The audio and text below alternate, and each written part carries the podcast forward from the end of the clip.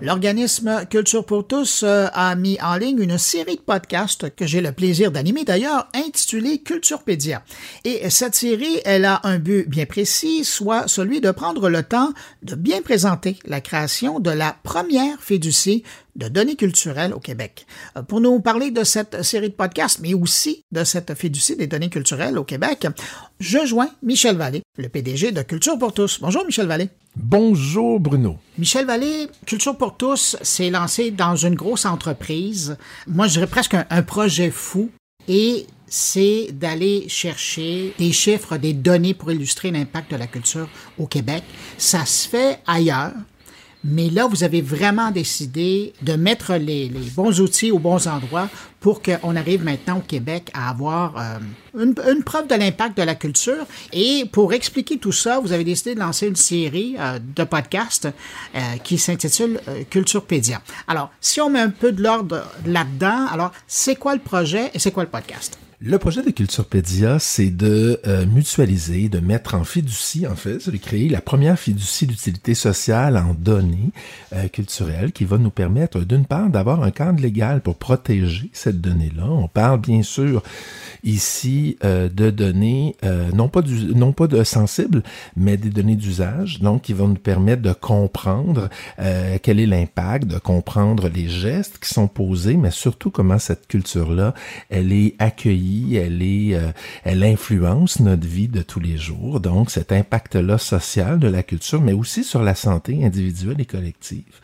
Euh, donc, on veut le faire d'une façon la plus sécuritaire possible. C'est la raison pour laquelle on a commencé par construire le, euh, je dirais, l'immeuble légal qui est la fiducie de données. On est vraiment super bien accompagné là-dedans, entre autres par le tiers et par un avocat spécialisé en la matière qui nous permet juste justement de bien faire les choses. Maintenant, euh, comme tu l'as mentionné, il y a déjà à travers le monde, si on prend par exemple la Grande-Bretagne, euh, des, euh, des secteurs où l'indice social des musées, par exemple, ou l'indice social de d'autres secteurs de la culture est est, analysé et euh, travaillé depuis les dernières années, depuis plusieurs années maintenant.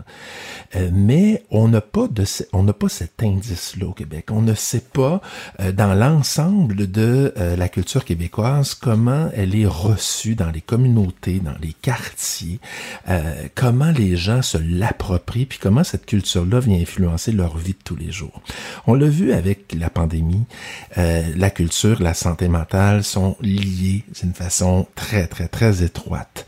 Euh, tous les médiateurs culturels, vous l'aurez dit depuis 20 ans, que ce lien-là est intrinsèque, est, il est d'une évidence incroyable, mais euh, il a fallu être, il a fallu se confronter à un événement important comme la pandémie pour pouvoir s'en rendre compte collectivement.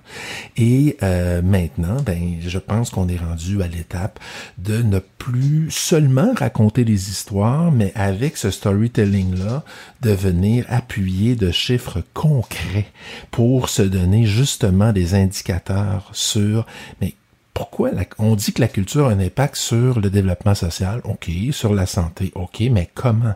Et c'est ce rêve-là qu'on caresse euh, les travailleurs culturels depuis tellement d'années, euh, d'avoir, oui, ces, euh, ces, indices-là de mesure, mais je dirais aussi d'avoir les mêmes, c'est-à-dire de pouvoir avoir des comparables entre des actions qui se passent en Abitibi-Témiscamingue, en Gaspésie, à Montréal, un petit peu partout au Québec, et de pouvoir euh, dans les communautés, euh, pouvoir se fier sur une donnée très précise.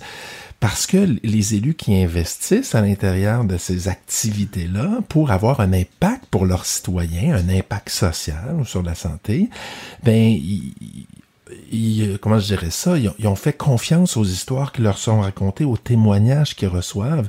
Mais imaginez si on arrive avec des chiffres concrets. Euh, là, on est ailleurs et on va pouvoir permettre à cette façon-là de voir la culture qui euh, développe des collectivités, des individus.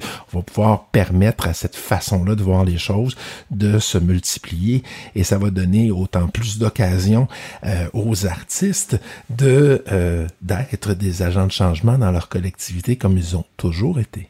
Mais parallèlement à ce gros projet, vous avez eu l'idée de lancer une balado pour expliquer le processus. Pourquoi?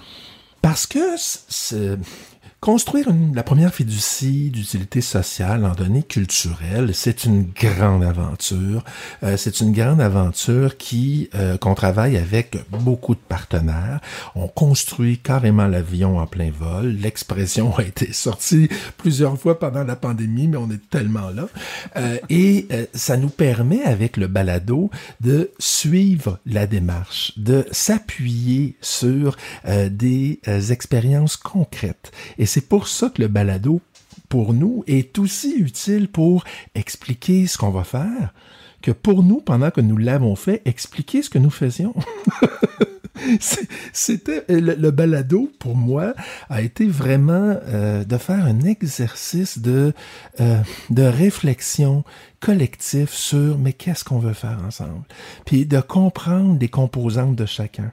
Parce que quand on parle de mutualisation, quand on parle d'une fiducie de euh, de données comme telle, c'est d'avouer, ça nous confronte avec la, la réalité qu'on ne peut pas tout saisir et qu'on n'a pas tout en main parce que ce sont les partenaires autour de nous qui ont les pièces manquantes. Et, euh, et donc le balado nous a permis simplement de pouvoir faire le tour euh, je dirais, là, du, euh, du proprio de ce nouvel outil-là de Culturepédia, euh, de comprendre toutes ses composantes et de comprendre sa complexité également, puisque c'est, quand même assez complexe. Mais quand on le prend bouchée par bouchée, comme le balado nous le propose, ben automatiquement on entre dans cet univers-là de la fiducie de données, je pense que d'une façon vraiment agréable. Michel, dans la série, euh, je, pense que vous l'abordez et il y a quelqu'un d'autre qui l'aborde, un invité à un moment donné. Ce que je trouve intéressant dans votre démarche de mutualisation des données et, avec la fiducie, c'est qu'à quelque part, vous venez combler et, même rapatrier au Québec des données par rapport à l'intérêt des Québécois, par rapport à la culture. Et vous le dites à un moment donné, et des invités euh, abordent le sujet, où euh, il y, a, a, y, a, tout le royaume du GAFAM qui ont toujours eu accès à, ce type de données-là depuis leur existence.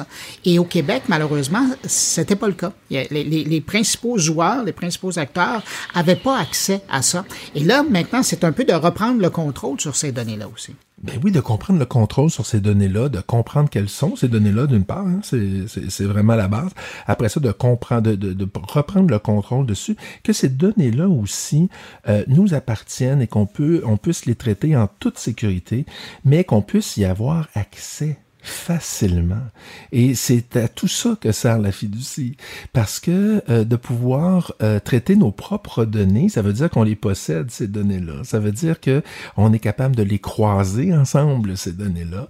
On est capable de comprendre la complexité d'un impact dans une communauté X ou dans un quartier X euh, parce que on a des données qui nous viennent de la vitrine, par exemple. On a des données qui nous viennent de la FCCF. On a des données qui nous viennent des arts et la ville viennent des journées de la culture, par exemple, à Culture pour tous.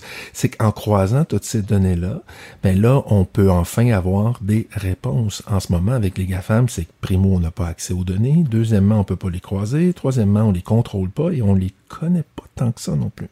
Je reprends votre analogie de l'avion en vol. Ça fait un moment que l'avion est en vol. À partir de quel moment vous allez trouver que vous êtes en train d'atterrir et que vous êtes rendu à destination? Au cours de la dernière année, ça fait déjà deux ans et demi que le projet euh, est en cours, au moins, sinon trois, euh, et au cours de la dernière année, tout s'est précisé. On a eu pendant une bonne année des rencontres des partenaires, du cercle des partenaires qui est venu apporter euh, les différents projets de chacun pour qu'on puisse être au courant qui faisait quoi dans le milieu, euh, puis des partenaires vraiment élargis à travers toute la francophonie canadienne. Euh, on a eu des rencontres, oui, à Montréal, mais du côté de Moncton aussi, du côté pour vraiment comprendre l'ensemble. Et dans la dernière année, quand on a mis le doigt sur mais si on allait plus loin au niveau de l'impact social du vieux rêve que les acteurs de terrain ont, ben là, on a trouvé notre particularité. On, et c'est là que euh, on, s'est rendu compte que, euh, ben, en fait, c'est là que tout s'est articulé d'une façon encore plus cohérente et euh, qu'on arrive avec un prototype qui, bon, cet internet, tout ça va être lancé dans les prochains jours et c'est là qu'on arrive vraiment avec un, un prototype qui se tient puis qui nous fait voir un horizon vraiment intéressant au niveau de ce qu'on va pouvoir faire avec cette donnée-là. En fait, on a évalué avec les années dans le milieu, par exemple, les entrées hein, par les billets vendus. Si on avait des données par rapport à ça. Mais si on croise ces habitudes-là avec les données qui nous viennent des municipalités quand ils font de la médiation culturelle, par exemple, si on croise ces données-là avec euh, les déplacements, euh, si on croise ces données, c'est là que ça prend tout son sens et qu'on est capable de comprendre le mouvement social que crée la culture. Euh, donc, je dirais c'est vraiment la dernière année, sinon au cours des 7-8 derniers mois, là, que tout s'est précisé.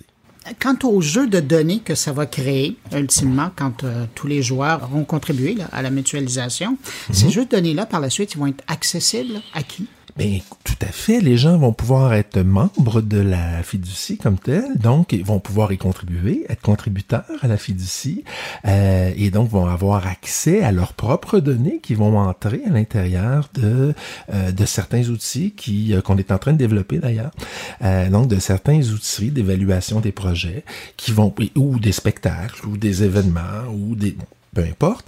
Et donc, euh, ça, ça va entrer dans, automatiquement dans le grand bassin euh, des données, mais en même temps, les gens vont pouvoir avoir leurs propres données à eux euh, et les mettre en relation avec les données de tout le Québec et de tout le Canada francophone. Ce qui fait que pour leurs élus, par exemple, je prends l'exemple des, des, travailleurs municipaux en culture, imaginez la richesse que ça va pouvoir constituer, c'est qu'en plus d'avoir tes propres données qui compilées quelque part, ben en plus, tu peux les mettre en relation avec les données des autres.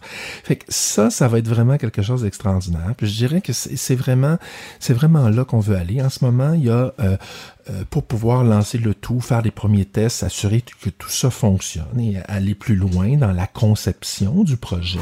En ce moment, on a un groupe de fiduciaires qui euh, vont verser les données, vont travailler à partir de certaines données. On a un cas d'usage euh, qui va débuter avec les journées de la culture aussi, euh, qui va nous permettre d'aller chercher justement euh, une première façon d'évaluer. Puis ce qui est intéressant avec les journées de la culture, c'est que, je vous prends l'exemple l'année dernière, on a eu 2500 activités à travers les 17 régions du Québec, mais c'est des activités qui, tout au cours de l'année, le même type d'activité s'organise dans les communautés.